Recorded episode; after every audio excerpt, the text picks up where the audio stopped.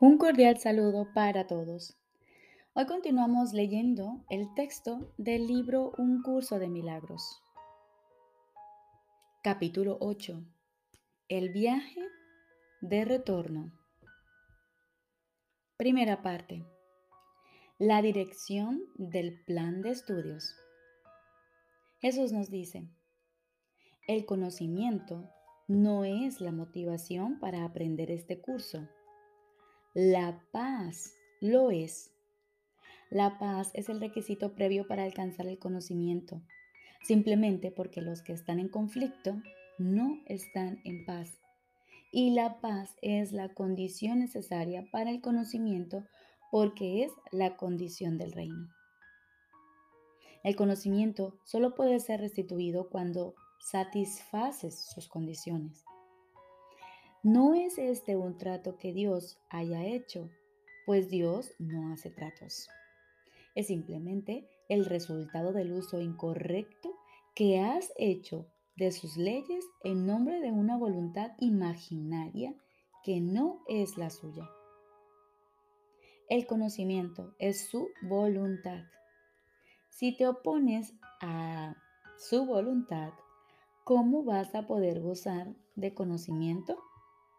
Te he dicho lo que el conocimiento te ofrece, pero tal vez aún no lo consideres algo enteramente deseable. Perdón. Repito, te he dicho lo que el conocimiento te ofrece, pero tal vez aún no lo consideres algo enteramente deseable. Pues de lo contrario no estarías tan dispuesto a descartarlo cuando el ego te pide que le seas leal. Las distracciones del ego tal vez parezcan interferir en tu aprendizaje, pero el ego no tiene realmente ningún poder para distraerte a menos que tú se lo confieras. La voz del ego es una alucinación. No puedes esperar que te diga no soy real. No obstante, no se te pide que desvanezcas tus alucinaciones por tu cuenta. Se te pide simplemente que las evalúes a la luz de los resultados que te aportan. Si dejas de desearlas debido a la pérdida de paz que te ocasionan, serán eliminadas de tu mente.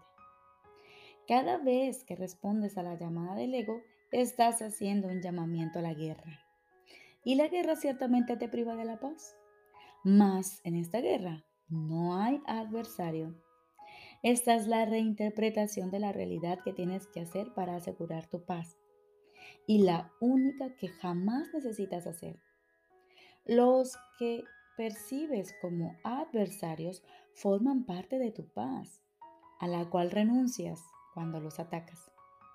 ¿Cómo se puede tener aquello, aquello a lo que se renuncia? ¿Cómo se puede tener aquello a lo que se renuncia? Compartes para tener pero no renuncias a lo que compartes. Cuando renuncias a la paz, te excluyes a ti mismo de ella. Es esta una condición tan ajena al reino que te es imposible entender el estado que prevalece dentro de él. Lo que aprendiste en el pasado tiene que haberte enseñado lo que no te convenía, por la sencilla razón de que no te hizo feliz. Solo por eso debería ponerse en duda su valor. Si el propósito del aprendizaje es producir cambios, y ese es siempre su propósito, ¿te sientes satisfecho con los cambios que tu aprendizaje ha producido en sí? Si no estás contento con lo que aprendiste, es señal evidente del fracaso de dicho aprendizaje, ya que significa que no conseguiste lo que deseabas. El plan de estudios de la expiación es el opuesto al que tú elaboraste para ti. Y lo mismo se puede decir de su resultado.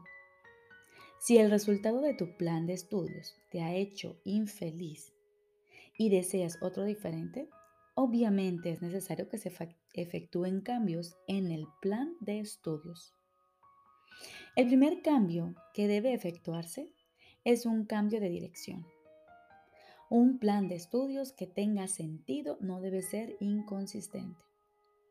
Si lo planean dos maestros que creen en ideas diametralmente opuestas, no puede ser un plan integrado. Si esos dos maestros lo ponen en práctica simultáneamente, cada uno de ellos no hará sino ser un obstáculo para el otro. Esto da lugar a fluctuaciones, pero no a un cambio auténtico. Los que son volátiles no tienen dirección. No pueden decidir ir en una dirección determinada porque no pueden abandonar la otra, si bien esta última no existe. Su plan de estudios conflictivo les enseña que todas las direcciones existen y no les proporciona ninguna base racional sobre la que fundar su elección antes de que pueda efectuarse un auténtico cambio de dirección, es necesario reconocer plenamente la total insensatez de semejante plan de estudios. No puedes aprender simultáneamente de dos maestros que están en completo desacuerdo con respecto a todo. Su plan de estudios conjunto constituye una tarea de aprendizaje imposible te están enseñando cosas completamente diferentes, de forma completamente diferente, lo cual sería posible si no fuera porque las enseñanzas de ambos son acerca de ti. Ninguno de ellos puede alterar tu realidad, pero si los escuchas a los dos, tu mente estará dividida con respecto a lo que es tu realidad.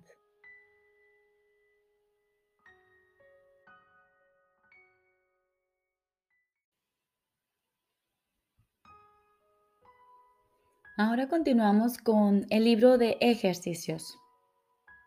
Lección de repaso número 57. Repasemos hoy las siguientes ideas. Primera idea de repaso. No soy víctima del mundo que veo. No soy víctima del mundo que veo. ¿Cómo puedo ser la víctima de un mundo que podría quedar completamente deshecho si así lo eligiese? Mis cadenas están sueltas. Puedo desprenderme de ellas solo con desearlo. La puerta de la prisión está abierta. Puedo marcharme en cualquier momento solo con echar a andar. Nada me retiene en este mundo.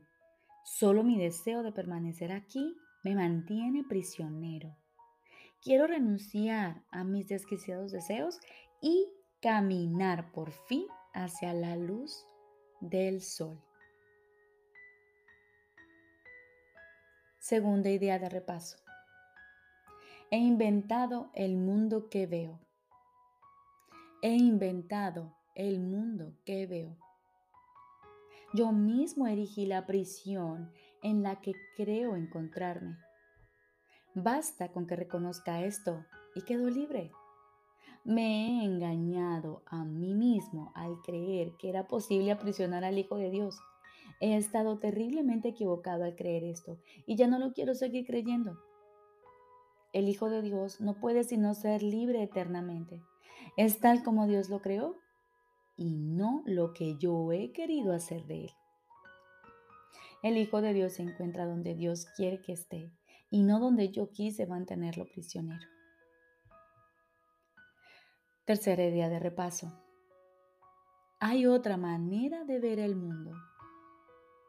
Hay otra manera de ver el mundo.